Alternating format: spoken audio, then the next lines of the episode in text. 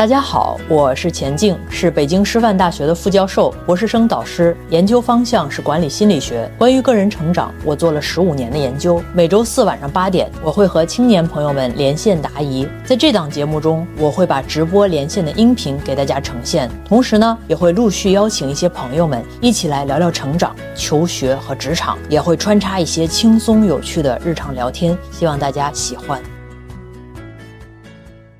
老师你好，我之前跟您连过，我是就是之前跟您说那个三十多那个就是在东北学医那个，然后呃就是 还想去南方看看看嘛，就是心里有点，然后今天找工作嘛，然后就是因为您之前说，就我不适合在呃就信息太闭塞的地方，然后我一直都就挺放在心里的，然后就特别想特别想问问您，就是这个。大概是什么城市能算不太闭塞呢？就找工作的时候发现要考虑的特别多吗？嗯，你看啊，就是我自己也是从小地方出来的，然后我们的这个平辈儿的人里边呢，你就会发现，就是对于这种是不是留在自己的自己的从小成长的地方，就会有两种非常未尽分明的想法。有一种人呢，就是。当然，这个也是和历史是有关的。有一种人呢，他的祖辈、祖祖辈辈都是在那个地方生存的，所有的宗族、家庭、亲戚都是在那儿生根发芽的。然后同时呢，故土难离，他对那个地方的情感非常非常的强烈。然后这是一种人哈，就是换句话说，其实大概率上面这种同学呢，你在这个自己的故土上面，既温暖了内心，又其实。也能活得挺好的，就是呃方方面面照顾的，家里边照顾的也都很好，这是属于一种朋友哈。然后还有一种朋友呢，就是呃由于这个历史的原因，自己的家庭本来也不是当地人，就是也是当地的外地人。同时呢，可能这个他在他在这个过程中呢，在那儿呢，也就是在自己的这个故土上面呢，也没有那么耍得开，对吧？就那么回事儿。对于这个故土的感情没有那么深刻。同时，从功利的角度上来看的话，自己在故土那儿也没有那么哎呦游刃有余、左右逢源那种。然后你可以想象，这两种人呢，他们在决定是不是留在自己从小生长的地方的时候。的决定是完全不同的，你能听懂我说什么吗？明白，明白。嗯，就是你首先可以给自己大致齐哈划拉一下，我觉得这个是还是挺分明的。你一听你就懂，你知就知道自己属于哪一类，对吧？你像对于前一类人的话，我倒是觉得留在自己从小生长的地方不是坏事儿，对自己也是滋养，对祖祖辈辈、对爸妈、对这个再上一辈儿可能也是滋养。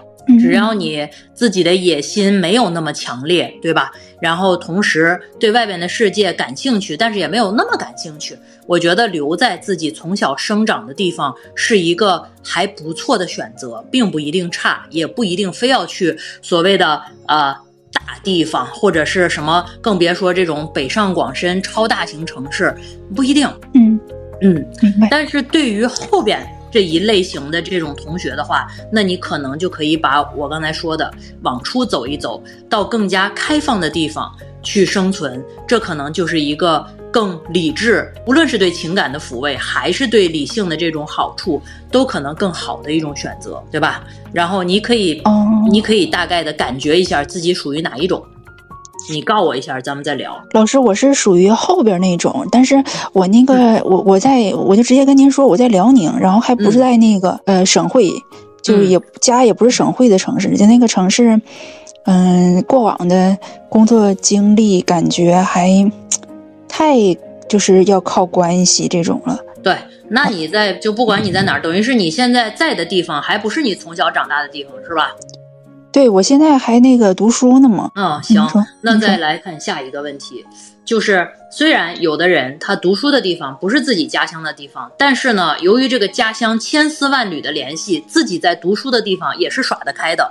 我给你举个例子，比如说在山西省太原市，你如果说是一个。就是你知道有各个地方，比如说晋中、晋南、晋北，是吧？然后有好多人，人家是当地的，比如说你是从从什么呃太谷，然后从什么什么什么这个有的这个平遥，然后走出来的人，在太原市就等于是从周边省城市发展到省城太原，在这个过程中，人家也有好多老乡啊、亲戚啊、朋友啊在那儿扎根下来，根基也很深，这也可以是一种帮助。嗯嗯，确实确实有一些同学，我们的好多同学都在省会的城市。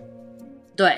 还有一种呢，就是你在读书的地方，虽然这不是你的家乡，但是由于呢，你哎，你的你跟你的导师关系很好，同时呢，就是跟导师处的就像就像就像能互相帮衬的亲戚一样啊。然后导师在当地呢又非常的厉害，那这个呢也可以是存在在那儿的一个理由。尤其是你是学医的，学医异地迁移其实是挺难的。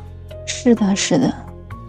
因为你别瞧别的哈，你比如说，同样咱们举例子，在山西，你可能是北京医科大学毕业的，但是你不一定能够在山西太原市的，比如说山西省人民医院混得比山西医科大学某一个大佬门下的这个人混得更好，你不一定。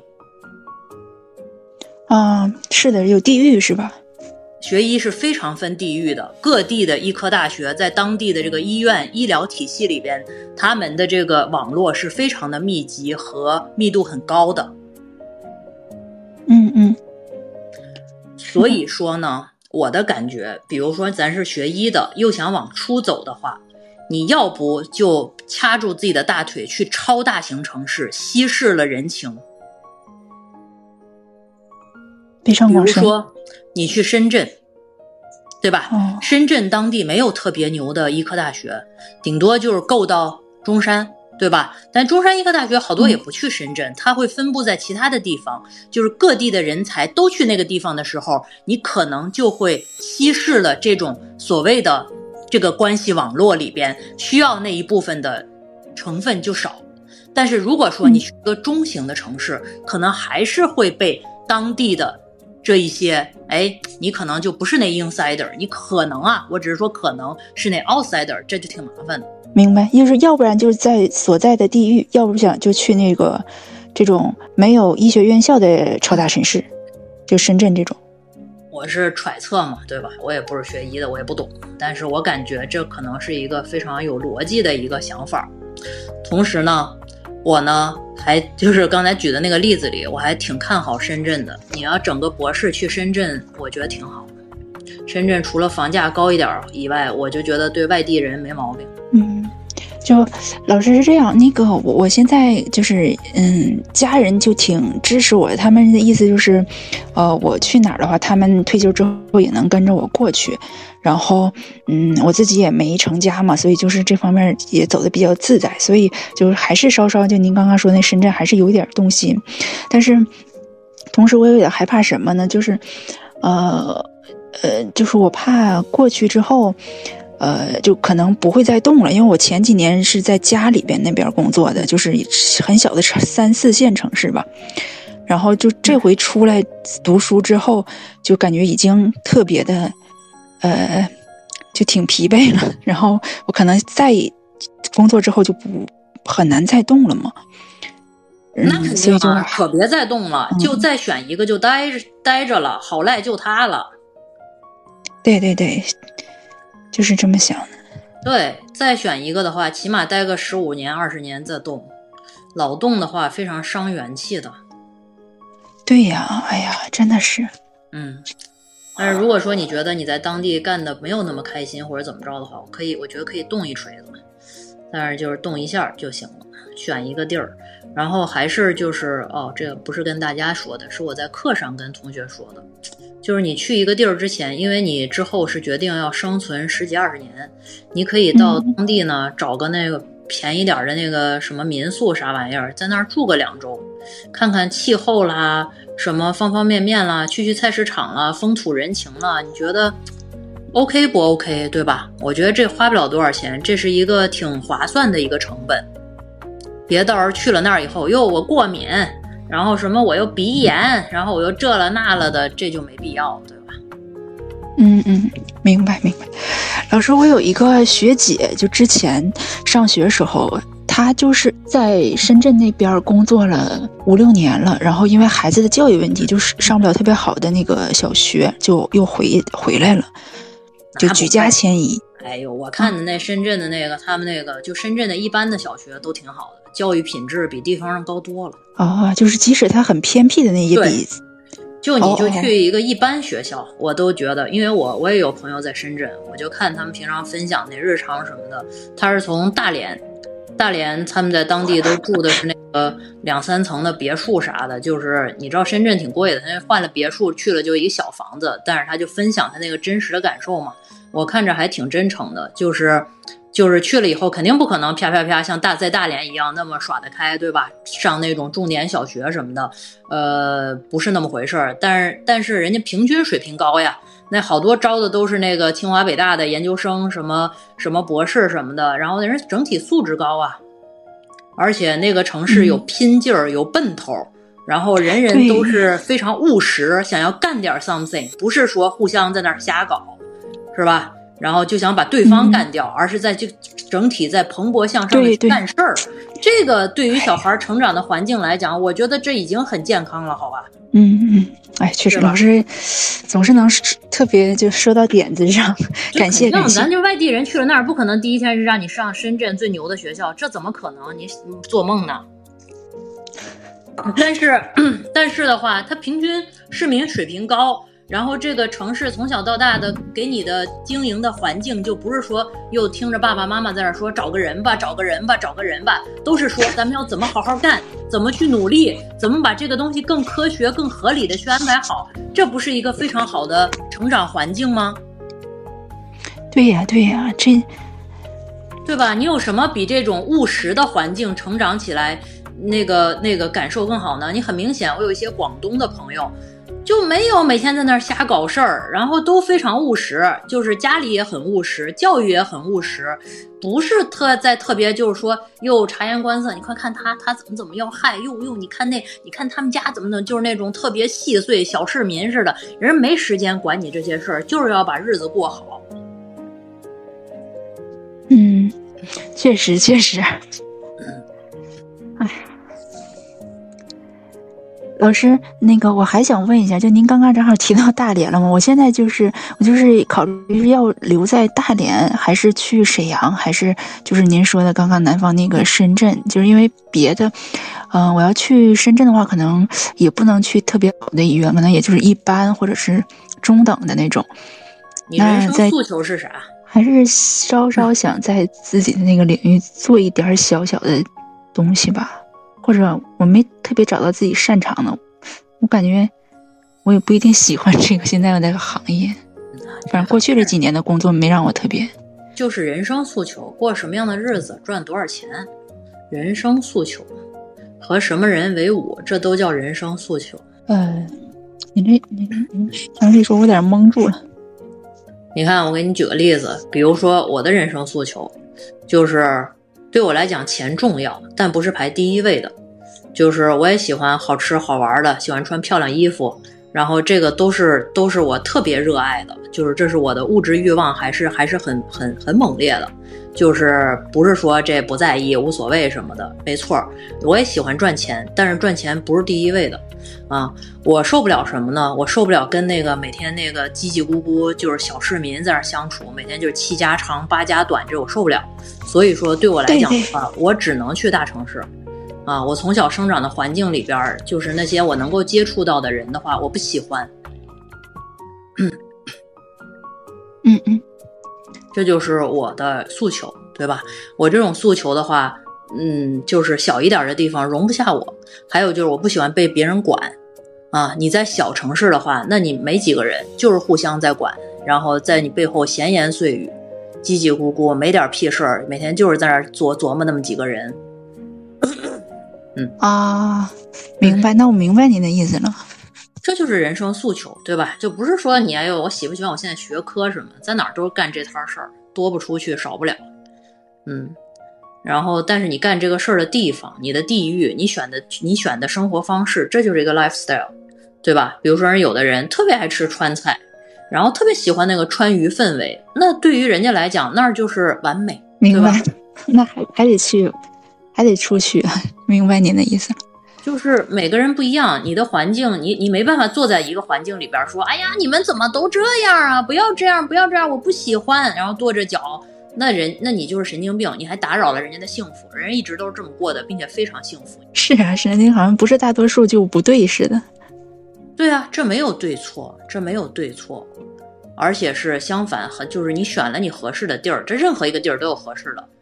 那个我在那平台上就是。随便刷刷到那个有一个那个那个书记在伊春，那是东北非常小的一个地儿。我看人过得非常爽，自己的亲戚什么都在周围，然后自己干着一个就是伊春的一个小书记是吧？然后在在那个某某平台上卖点货什么的。我觉得人家就是找到适合自己的方式和地点了，非常好，对吧？但是你要让我去那儿的话，我可能活不下来啊。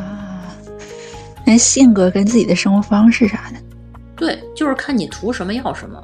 然后每个地儿都有你生气的地儿，比如说就我说什么北上广深是吧？刚才有同学说广州非常好，我非常同意，我特别喜欢广州，但是不是适合每一个人，那是有非常非常大的地域文化的，而且你在广州的话，我认为是要把白话学会的，但是在深圳的话不一定。啊，那个他们的方言是吧？对呀，你要学会。在广州生活的话，尤其是你干这种基层服务，是吧？医疗也是服务，教育也是服务。我认为就是要把，就是要把这个人家当地的这个这个方言学会。我特别喜欢方言，我听不懂我都喜欢，大家都说方言，这是应该的啊。但是但是你想，你影不影响职场？人家在这嘀嘀咕咕，然后你在这儿，哎，你说那你不会是在排斥我吧？是吧？然后这又挺麻烦的。其实人家也没有理你。这就挺麻烦，就是就是你喜欢一个地儿和他你适合在那儿长期生存发展自己，这这这也不一不一样。但是你既然选了那个地儿，我认为你就要尊重，对吧？如果我要去广州发展，我是掐着脑袋也要把 Cantonese 学会的。OK OK，明白，对吧？我觉得就是你选择了，你就要尊重，而不是说去了以后，咦，你们怎么说那玩意儿什么玩意儿啊？那你有病。同样你在打搅打搅人家的幸福。哎呦，那去四川，那那那那那更是是吧？你这这这个这个四川可能不需要学会说，但你得学会听。好多那个店里边那个那个那个那个服务的那个阿姨啊、姐姐啊什么这些，然后真的是说话听不懂啊，嗯，太快。对对，你知道他很热情，但是你就一时听不懂，就感觉不会要拿刀来杀我吧？点个菜出人命了。对，就是就是不同的地方，你生存，你得符合那个地方的。我觉得就是尊重，对吧？尊重 local，这是非常重要的。这个在我我们我们国家多大呀，是吧？然后在不同的地方，人家成长起来，那个地方有独特的，这叫风土民情。你不能去了以后让人家去风土民情，都顺着你，你是谁呀？确实确实，就是有合乎自己的，就有那些东西得克服一下。对，因为你去打搅人家了。你去，当然一方面你贡献了对打搅吧，另一方面你就是占用了人当地人的资源，人家本来就是三千一平米的房子，你去了哗哗哗去那么多外地人，人房子变成 十万一平了，就赖你，哼，是，对吧？你产生了无数的垃圾，然然后你一定得给人社会做出贡献，这都是相辅相成的。同时的话，你对于人人家的本地文化的话是一种入侵，你入侵了人本地文化的话，那你就给人文化带带来多元化，同时要。尊重和共存，这不是非常重要嗯，确实，哇，好有道理。好的，老师。哎，老师，我还有一个，嗯，刚刚顺着您这个，我在想，就是我，嗯，如果要去那边的话，就是文化什么的这些，可能慢慢随着时间，我跟你自己再学一学。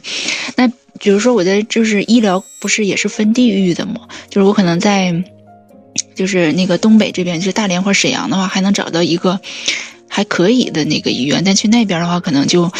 不太行，但是呃，而且收入的话，可能刚去那边可能还不如这边呢。那是不是这个也是属于我？由于到了那个深圳的那个稍微大的城市，所以就这些东西都得自己消化，就是你都得认，是吧？那可不嘛。但是我觉得医生这东西，未来更是你自己要锻炼自己的核心竞争力，这个没毛病，是吧？然后你的核心竞争力非常强了，你看现在大家都互联网上看病。那你是个名医的话，我觉得地域阻止不了你的。当然，不同的平台发展的方向可能不一样。就像现在，你比如说你去社区当一个医生，对吧？然后你深圳的这个社区医疗是发展的非常发达的，嗯，但是呢，它肯定会折折损掉。比如说你有你在有的学科的话，你折损掉你的这个这个有一些的技能，但是你提升的是另外一些技能啊。你看北京那个高端医疗和睦家。那引进了好多从国外当家庭医生的这个医生在和睦家，那一个月挣多少钱？为什么引进他们呢？是因为非常厉害。是，这是那个私立的话，以后可能就是在嗯再再学一学的话，可能我看我们有的毕业就是退休的也也去那边。对他们好多协和的也去那边。然后呢，核心我觉得这种就像你这干的是个手艺活儿、技术活儿，还是要去弄手艺。然后但是你说啊，我去了深圳以后去不了。特别好的医院，那不嘛？那你就先从一般的医院干起啊！厉害了，应该能动的吧？我认为，嗯，就是平台那个城市比较重要，其他的慢慢来呗。你不能拥有所有，一个人在一段时间，只要你要的足够少，都能得到吗？就看哪个最重要了呗。就看哪个对你来讲最重要。然后之后你就是你做什么决定，都有一堆人在那儿指着你在那儿看笑话呢。嗯，对对。无所谓，所以说核心来讲的话，就是对你来讲什么最重要，他别人怎么说无所谓，你做什么决定都有人说你，这是一个非常真实的社会假设。真的是，哎呀，我回想当初的时候 出来的时候，也是一堆人指着我说你没有这个必要。就是不一样的人不一样想法，就是你受罪的时候他们也不会替你，所以说你想服的时候就想自己的服。老师，您是怎么做到就是都不不顾及这些？的声音，然后只做自己的这些，就是因为个人经验呀。你受罪的时候，他们替你吗？他们如果替你的话，就是你受罪的时候，他们替你非常好。那我享福的时候也想着你们，是吧？如果你受罪的时候没有人替你，那你享福的时候你就享自己的福呗。也是，哎呀，他也不管你，对吧？就你好和不好，这有什么关系呢？所以你为什么要在意他呢？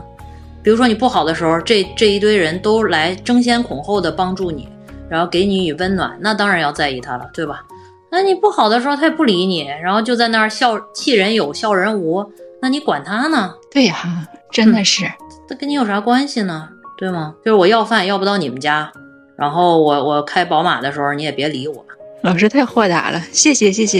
老师好，我之前也四联过的，我是今年考研刚考完，我是双非，但是考了北大医学部。我给一个导师发了邮件，但是那个导师准考了，至少他回了我。然后，但是他又就很直接的拒绝了我，说让我去找别的老师。他这种客套话，那我现在是，我是等初试成绩出了之后再去找别的老师呢，还是说，还是说过一段时间，就是初试成绩出来之前再去联系别的老师？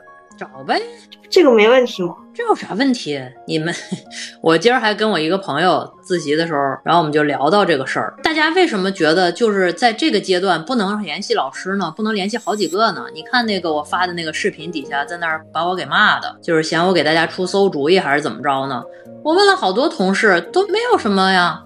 就你这个阶段，你联系了就联系了呀。就老师那么多事儿，然后你至于你联系没联系，联系了几个，谁有空理你啊？就是你要是说跟我信誓旦旦的说老师我抱你，然后你要不要我，咱们都互相哎 confirm 了这个答案以后，然后这你就不要再海了，对吧？但是好多时候就是我也没答应你，你也没答应我，这个阶段为什么不能多联系几个呢？嗯，就没老师 care，这这不是就 shopping 吗？互相 shopping 吗？这很正常呀。老师为啥不现在答应你呢？他也想多看看呀。你为啥不掉在一个老师上？你不是也想多看看吗？看呗。哦。哎呀，我真的为什么还有人去骂老师呢？哎呦，你去看看，你去看看那他视频，那个可可好玩了。我还那个录了一个，就是大家的这个误会，我就特别惊讶于大家对这些事儿的误会怎么能这么深。就是老师都没事儿，然后拿着小本本儿，哟，这联系我了，后来他不见了，他拉黑，然后我全网拉黑他，然后散布出去，谁要敢要他的话，我今生跟你不来往。有这样的人吗？嗯，有这种人就是，哎，这是当然有。你要说你跟我说撒过去那么那么多人，按比例有没有什么一两个阴暗的？那有是吧？我猜也有，那就按比例肯定这里边不仅有阴暗的，可能还有犯罪的。那你按比例可能犯罪的更多一些，但你不能说拿其实那两个例子来说，所以不行不行不行，然后你们一定会被那什么？哎呦，快得了吧，是吧？哦，还有就是，呃，下一个问题也是关于我近期规划的。就是如果我能被北医给录了，就是我想按照我，呃，我是谁是我本科导师的建议，他建议我直接就是去在北大硕博连读。呃，首先是如果真的能够在北医硕博连读的话，他那个英语要求就是有一些雅思、托福、GRE 还有六级。那我到我我已经过了雅雅思六点五，那我应该是继续备战雅思还是备战别的呢？备战什么雅思？你现在都能考六点五了，你去了跟人好好学，是吧？然后该做科研做科研，你又不是一个小学生，然后都把这些考试考试都是敲门砖，敲开门以后就得在门里学本事了，不是敲开门以后还在那儿磨刀，是吧？我继续考试，你上瘾啊？不是那个，因为到了我硕果连读开放申请那会儿，那雅思就过期了。那你到时候再去考，你现在都能考六点五，之后就只能考五分。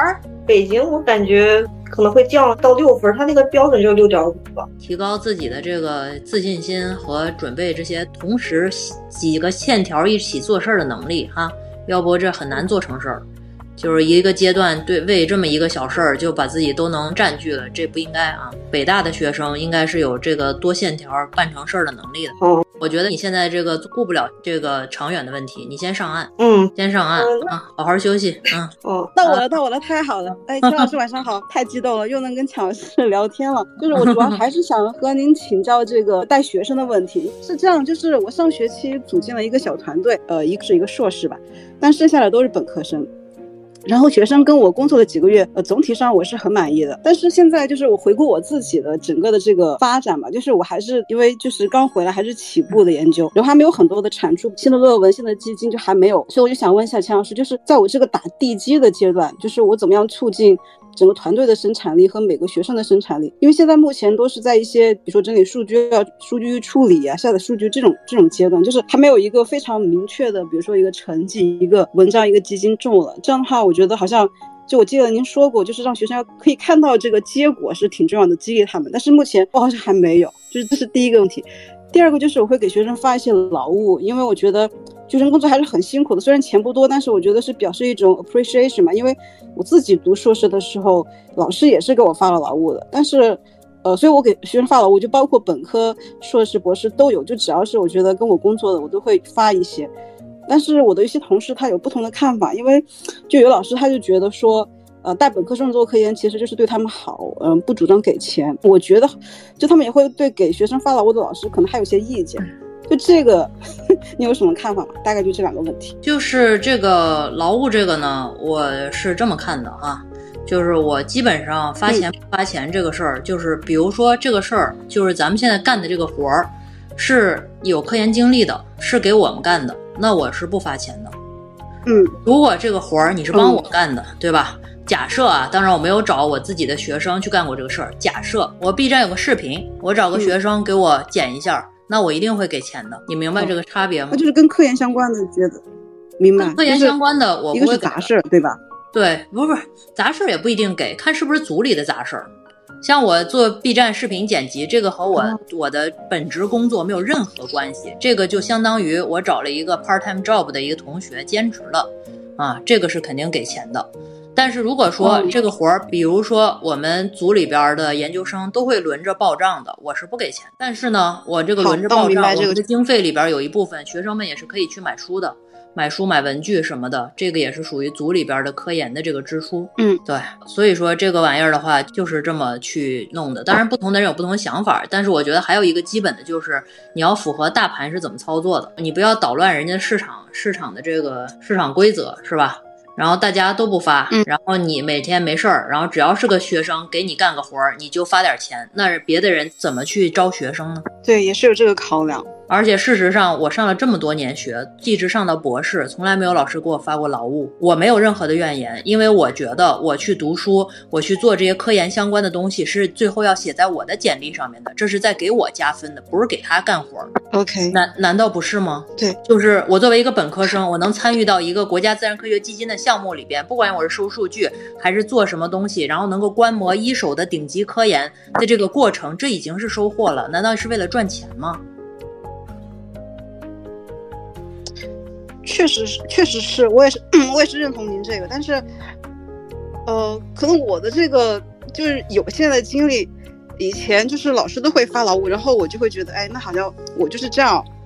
但是我就我就老师不给我发劳务，我也干，就是那不是，那这个东西是两回事儿。就是每个人每一个科研组都是自己像一个创业公司一样，我认为你自己可以定这些随便，对吧？每个人有自己的价值，只要统一公平就可以了。而且我这一套的话都会跟学生说的啊，就我不会骗你来干活儿，就是我就是这样的，你能接受就来，不能接受可以走。嗯，好，明白这个。就是换句话说，有一个同学来说，老师，你给我多少钱呀？我给你干这个事儿，我是不会要他的。我觉得初心不对。是对我也是担心说，就如果这是钱变成一个外在的动力，就是让学生觉得，哎，就是他完全是为了这个钱来干活，这肯定是不是我的初衷吧？所以给钱，我有的时候我在外边讲课了，我赚的钱我都我都可以额外发给我的研究生的。我觉得他们帮我干了活了，或者我觉得他们这段时间学生们非常辛苦，或者怎么着，我可以给钱，我也不会告诉你我给多少钱，我事实上给的不少，但是我从来不弘扬发钱去鼓励学生干活这件事儿。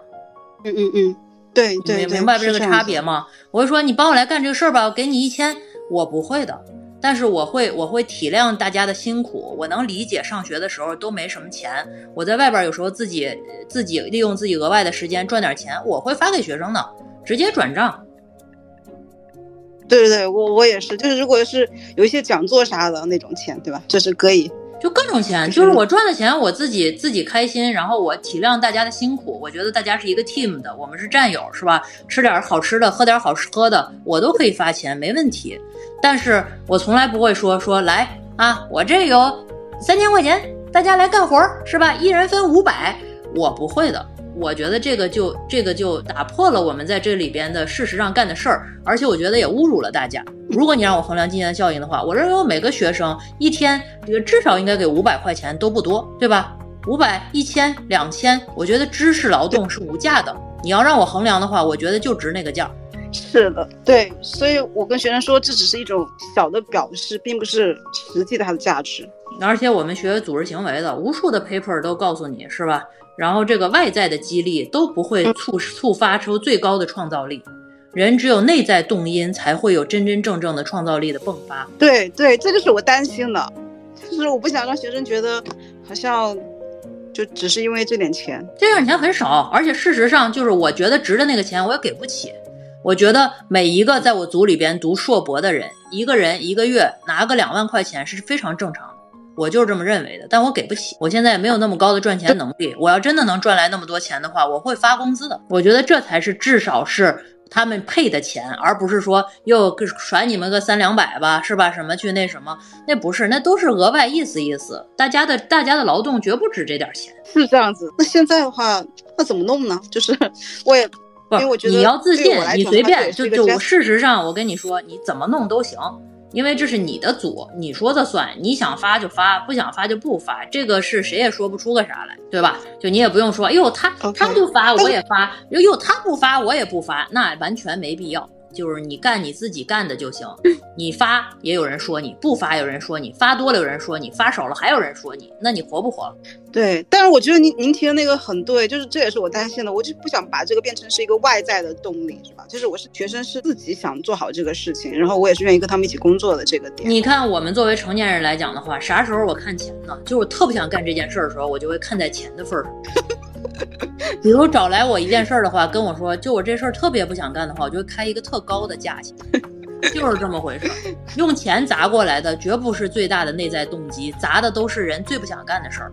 你最后用钱砸过来的，难道就是一堆就是自己也对这个没什么热情，不太想干？但是哎呀，这老师还给点钱，那我来吧。那你找的都是什么人？对，呃，这个学生还是非常好的，我觉得就应该没有这样的风气。但是我是，但这也是我的担心吧。那你担心啥呀？你乐意就行。那你有钱，有这个钱给得起，还愿意给，那给呗，那有什么关系呢？就那个说你的人，他也是嫉妒，你知道吧？可能你弄到了非常好的学生，这玩意儿都都都都难说。但是这个确实要注意，因为你们属于一个体系里边的竞品，然后你给你你用这个钱的方式去弄了的话，那很可能就是就从钱的方式上挤压了别人。这个 somehow 还是有有有待争议的，对吧？我觉得这也是挺敏感的话题。但是这边我觉得我的初心还是觉得那学生也很辛苦。你的初心不重要，要讲究方式方法。对对，这也就是年轻老师的这个这个这个，就是方法少吧，但是想你不能因为你的初心没毛病，给别人带来困扰，然后 hoops，哎呀，我的初心没毛病，对吧？对，这太绿茶了，我对吧？就是我当然不是。所以说，你就要琢磨琢磨，怎么把自己团队经营好，然后同时呢，然后也给同事们以充分的尊重，这个是必须的，对吧？嗯，那我问的第一个问题就是，我怎么样能够就是促进团队还有学生生产力？因为我觉得学生都不错，但是如果说具体的这个，嗯，那文章都是我之前过去的累积，就是学生还没有加入到我过去的工作，就是现在的工作可能还没有一个具体的文章或者是基金出来，因为还是在一些前期的阶段。你带几个本？那那我。最后就是一个科研经历，少数的科研发表。一个本科生跟你干个几个月就要发表文章的话，那得多急功近利。你要发啥文章能有这么多呢？对，所以所以像我跟学生聊，就是我之前在招学生的时候跟他们聊，然后凡是非常急切要直接直接问我说老师有没有一作，我觉得我就婉拒了，因为我感觉就我也做不了这个，这么短时间做不出来这个。不仅一做，就是要作者的都可以婉拒，来不了。我知道你几斤几两呀，来了就要作者，那到时候你随便给我瞎干了俩月，然后就问我要作者，那我怎么弄呢？我怎么对得起其他勤勤恳恳的学生呢？嗯，OK，那我觉得我可能还要更加坚定一点吧，因为感觉学科不一样，像我们这学科现在都发的没不可能，就他还是不懂，想太多了。就是想要科研经历，你像那么多人，那么多人在在升研究生的时候，连个科研经历都没有，上来就要科研发表吗？那不是扯呢吗？哦，但是也有真的有这样的学生会直接问我要要用那个，我我我就就就直接婉拒了。你都不用婉拒，你直接拒了就行了。就是咱不合适，拜拜。我可能还没有钱老师这么游刃有余吧，我感觉好像还需要时间的历练。那婉拒和不婉拒都一样呀，是吧？就是我给不了你你要给的嘛，对吧？你要的东西，那没办法，咋办？那要不哪个组里边能能随便干点啥，俩月也能有一一做，我也可以去打工去。真的也是，我觉得时间要是干俩月就能有一做的话，你看我一年可以干十二个月，我可以不休息。我可以六篇一作顶刊，那我真是厉害了。我就给大佬们打 嘛，每个人打两个月，然后一人给我一一作，一共六篇，一年六篇是吧？然后干个十年，六十篇一作，然后影响因子顶级。OK，我好，我把夏老师这话摘录下来，下次我就这么跟学生逗趣的回答吧。真的不太可能，你让他们数数那个学系里边、学院里边平均老师一年能发几个吗？那大家都是这么发的吗？这科研的这个周期这么长，哪能发出来？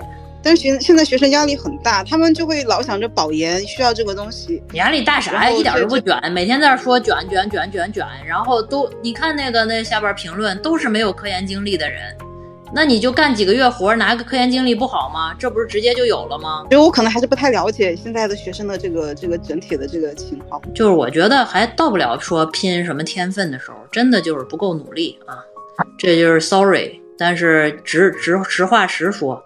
就是大家嗷叽的这个声音，远比自己努力的这个力度要大多了。就是没有那么努力，嗯，而且也不是现在更卷，我们都是过来的。我仔我就是我，我仔细评估一下大家现在辛苦的程度和我当年上学的辛苦程度，我觉得大家比不上我二分之一啊！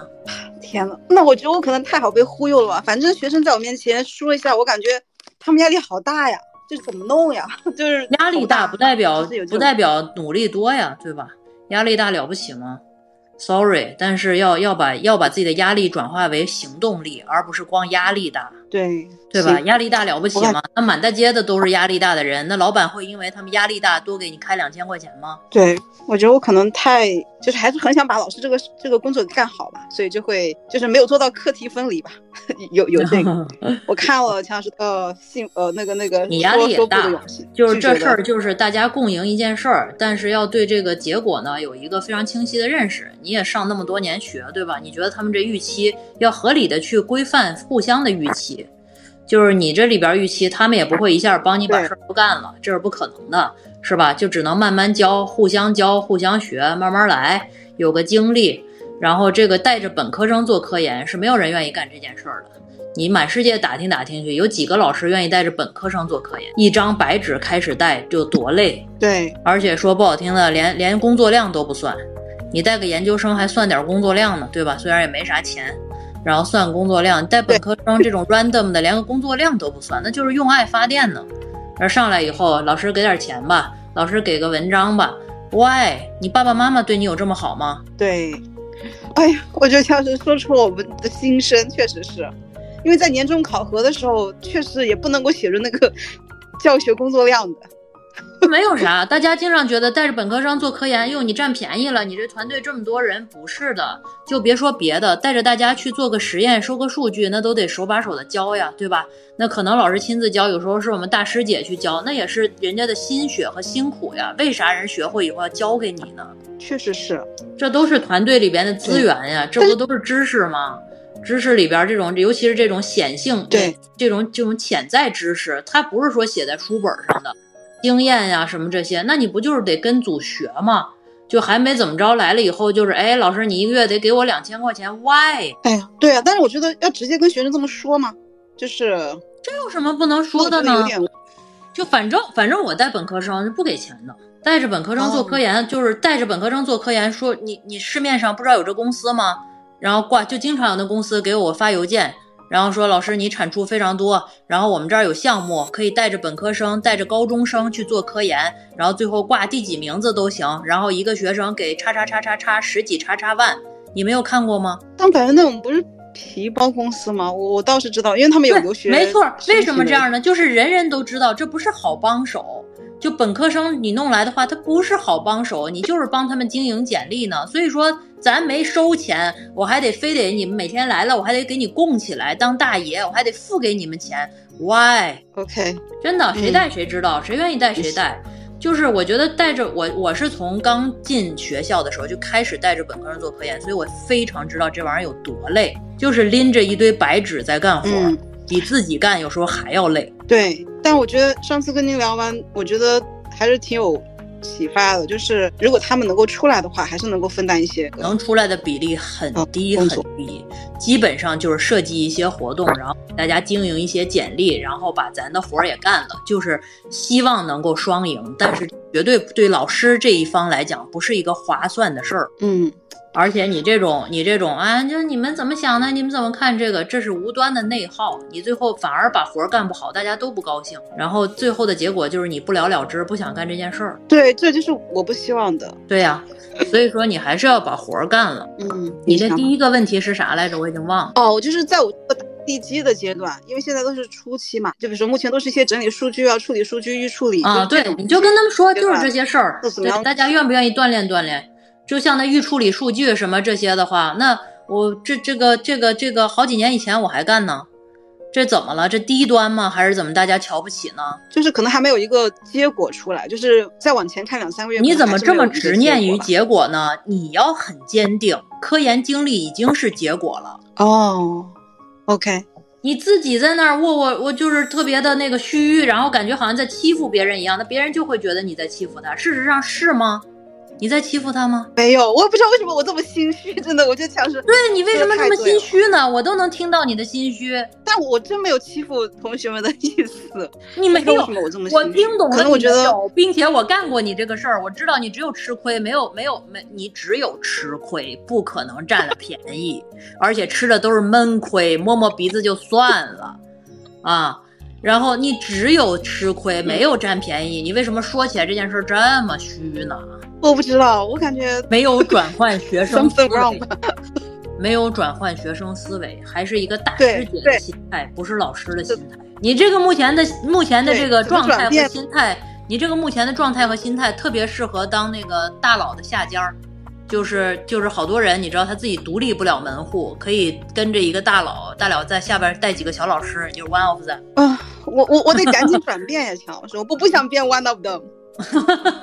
那那就得转变一下心态。你为啥心虚呢？你说豆豆，你这自己在这吃着亏还心虚？Why？你心虚，别人是能够体会出来的。然后你一心虚，他就开始欺负你。咱可以不欺负别人，也不能被人欺负呀，对不对？对对对，怎么办呢？我要怎么样？如何更更更内心坚定，然后 tough 一点？不用 tough，坚定一点，温柔而坚定。OK。温柔而坚定，对我觉得，我觉得您说的太对了。这个这个角色内心认同的转变是很重要的。我我觉得我可能还没有转过来，还是一个师姐的这种心态，师姐可不行。对，你要 hold 住一个团队的，而且你想，你要你要保证团队的产出。你见过创业的人没有？那就是这样的呀。你们每天，哎呦，你这个是不是不高兴了？哎呀，小明，你是不是也不高兴了？小刚，你也不高兴了？你每天就处理大家的情绪，那你活不活了？对我，我看同学们已经在下面问我是，我看这个。太阳神老师肯定是社科老师吧？不是，我是我是理科。你是理科老师？那你这这扯什么呢？赶紧干事儿啊！你这咋听着就特别像那个文艺女青年呢？可可能我内心很文艺吧，但我看起来绝对不文艺。我我是一个很纯粹的老师。你看，你看看，大家都惊讶了吧？我都我们都猜的是社人文社科的，没想到是理工科的，天！我我是理科的，啊理科的，对，嗯，行吧，反正这玩意儿也是个，哎呀，这带学生也是个经验，就是咱就是 咱不能没没有欺负人，看起来自己特别心虚，这个状态调整一下啊。对，好，谢谢强老师，我我我在琢磨琢磨这个怎么，我昨天说的这个转变，你这尤其是你理科，你更是带着一堆人，你们做实验吗？还是就是不做那个实验那种？我们我们做我做。计算机实验就是所有的实验哦，计算机实验，那你这不就是活儿吗？把活儿一分，哎呦，这不用啊，你这个就是想太多了啊。老师好，嗯，老师，我主要有两个问题，一个是想问一下那个职业规划上的问题，还有一个问题比较大一点。嗯，我先说一下，我是九五年的，然后坐标是在江苏一个三线城市吧，然后我就是啥城市？我还是我祖籍还是江苏呢啊。我在我 这么巧，我在我在连云港。哦，江苏苏，对，连云港算北边吗？嗯，啊，对，苏北。嗯，苏北。然后呢，就是我算那种开悟比较晚的人，就是我我是一直比较就是就是傻人有傻福嘛，就是可能一直活在自己的世界里就比较开心活的，但是但是这两年突然一下，嗯，就是开悟了。嗯，就就不太开心，就感觉好像啊，那不会，真正开悟还是会开心的。你现在是一个阶段，是吗？那那我再再再再观察观察。反正我现在就是，嗯，觉得好像找不到那个方向，然后活的会活的会比较累。嗯嗯，可以一边累一边开心吗？一样，谁不累？大家不都是在这个苦中作乐？嗯。然后像刚刚聊到那个大城市跟小城市嘛，其实刚毕业的时候也一直非常困扰着我自己，就是感觉给自己画一个圈儿，就是一直，嗯，类似于这种事情都会非常纠结。但是因为我是一个非常练，嗯，就是我刚听了您说的呢，就是也一下子有一些，嗯，就是豁达了，就是。一下子好像释然了，要不然其实这个问题也一直困扰着我。但是我首先我本来就是一个比较恋家的人，然后呢，我也我很讨厌那些人情世故，所以会有一个矛盾在那个里边，导致我是没有办法很洒脱的去快速的选择一个，嗯，就我又恋家，然后又讨厌人情世故，就可烦了。哈哈哈那也可以，可以爸爸养着。真的，真的是可以的。对，我觉得人也不一定一定要上班，就是能在父母身边把父母照顾好，是吧？嗯，这个也是一个，也是一种生活选择。嗯，嗯，老师您说的是，但是，但是我是这样想的，就是因为我这人心气还是比较高的，但是 那你心气儿高，你的家就容不下你了，对吧？你总不可能靠你父母去实现人生理想吧？这只有自己实现的才是真的实现。你看多少富二代很痛苦的。然后我，而且我觉得不可能一辈子靠父母嘛，就是他们老了不不不不不，你这些假设都是错的。这个好多人一辈子可以靠着父母，真的真的，父母靠谱，父母有本事，可以一辈子靠着父母，有这样的人，而且不少。咱也别说不能一辈子靠父母，可以。这父母得足够靠谱，靠得住，同时还有能力，嗯。老师，我觉得我跟你跟你说几句之后，就是都比我去跟算命，我经我会经常找那个玄学的。嗯，哎呀，我是卡了吗？嗯，玄学的不用找，我也会啊。嗯，你你可以以后想算命的时候给我充个电，然后来算。好的，我还挺我挺喜欢研究易经这些东西的，就是我会生线算。嗯，就是我觉得易经你这个典型在在在中医里边叫思虑过度啊。然后你点你的脉的话，你肯定属于那种面脉玄系的人，就是想的多做的少，这就是你这个这个综合来讲一直苦恼的根源。但是呢，可能做的少也是长期来讲就是这么一个 pattern。一时一时半会儿让你做的多也不会，而且你长期的这么样有点郁啊，就是这个这个这个这个肾气不足，有点郁结，郁结了以后呢，就很容易看起来懒，但事实上不是懒，还是忧郁、抑郁啊。老师，你确实你说的，你说的是，你找他们干嘛呀？你就来找我就行。老师，你你说的是，虽然咱们没有见过面，但是我觉得你你说的我非常客观，就是嗯。是这样的，就是我我你胖不胖？嗯，不胖，我一米六二，嗯，九十九十八，一百对，你就胖不了，因为你思虑过度 啊。对，思虑过度的人都不会特别胖，就是心宽才能体盘。嗯，我以前吧，就是，嗯，而且你说不定小时候可能稍微比现在要胖点儿。啊，对，小时候就是个小胖娃娃。嗯嗯。就是你这这种的话，一般来讲，就本身体质它不会是特别特别那个什么，因为你还有懒的部分。你可能从小到大就没有那么没有那么就是就像人到处蹦跶精瘦或者怎么着。然后呢，随着你岁数又不断的增长，哎，觉得自己见了点啥，想的又多了，然后就慢慢慢慢就就就那什么了，是吧？我小时候其实挺要求上进的，但不知道怎么长大就有点佛系，然后。因为你没有完成一个闭环，你可能从十八岁之后都没有完成一个我干了一个非常牛逼的事儿的这个闭环，哦，然后你又看不上一般的事儿，所以说呢，你就你就开始觉得深深的失望，失望了以后呢，然后又不够坚韧，所以说呢，也没有说从失望这个叫什么？我小时候的时候。那新东方有一个 slogan 叫什么？从失望中，从绝望中寻找失望希望，人生终将辉煌，是吧？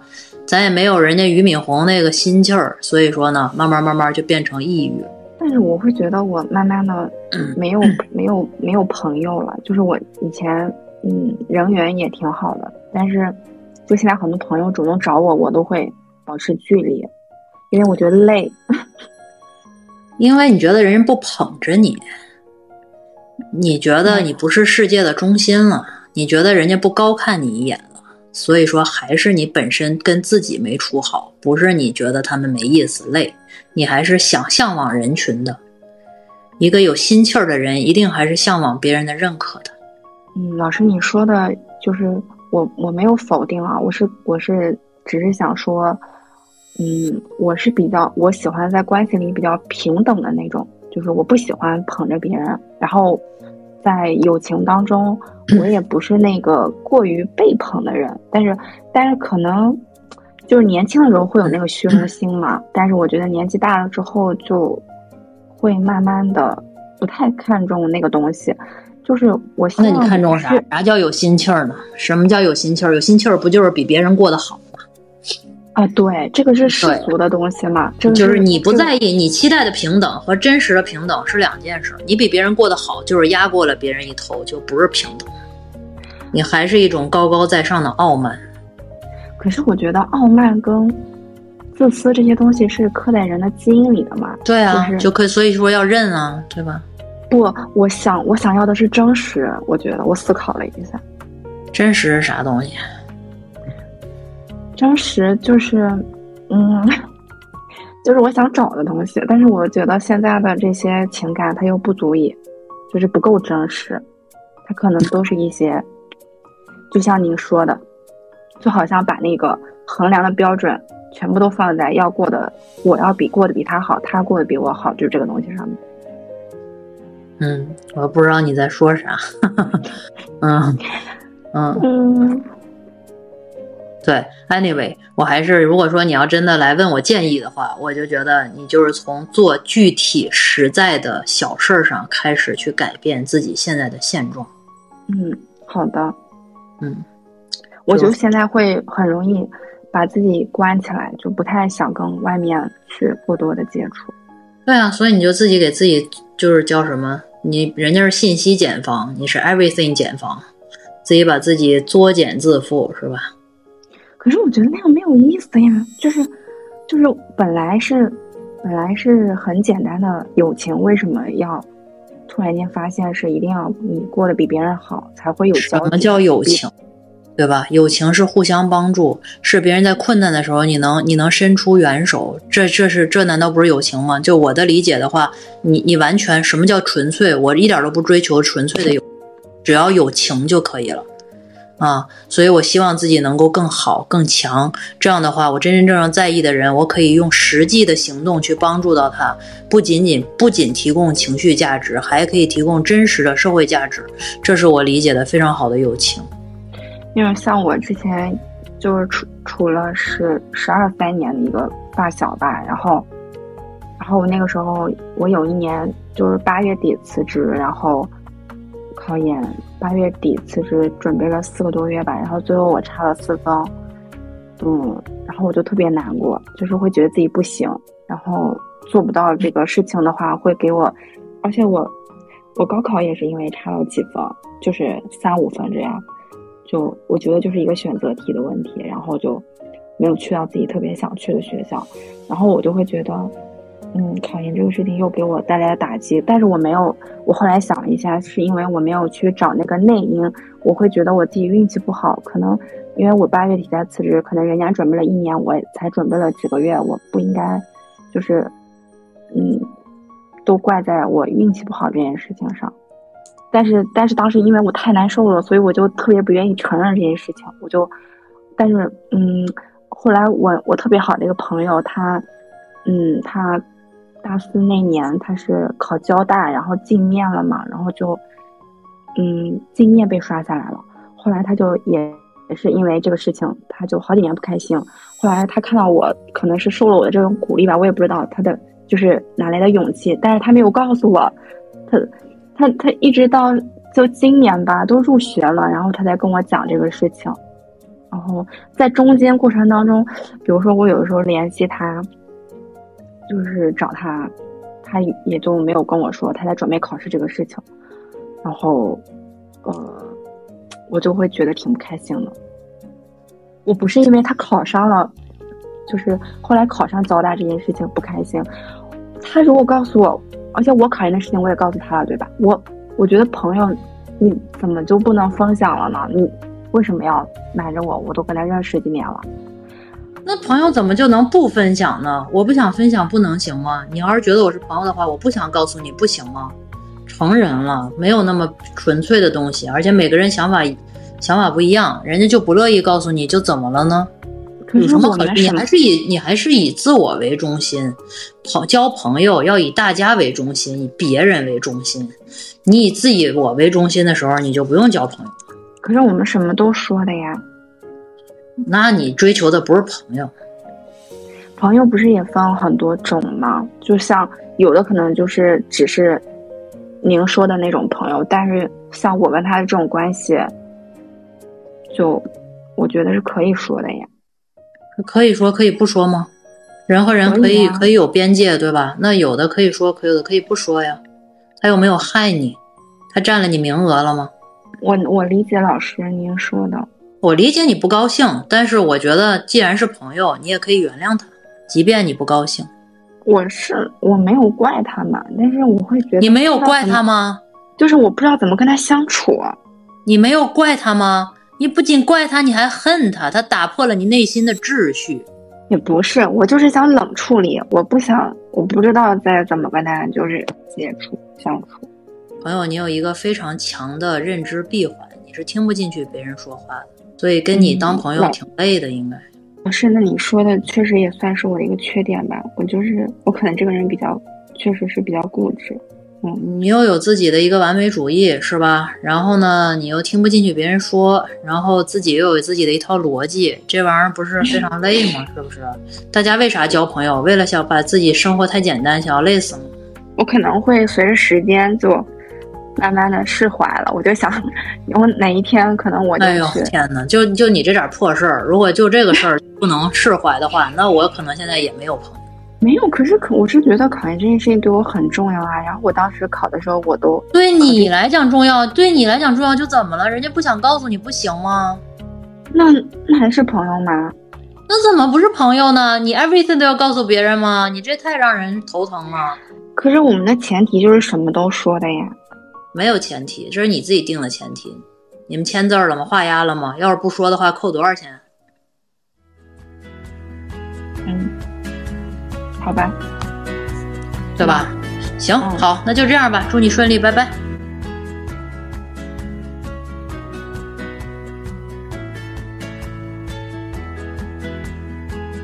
好了，今天的节目就到这里，欢迎大家订阅，也期待在评论区听到大家的声音。我们下期再见。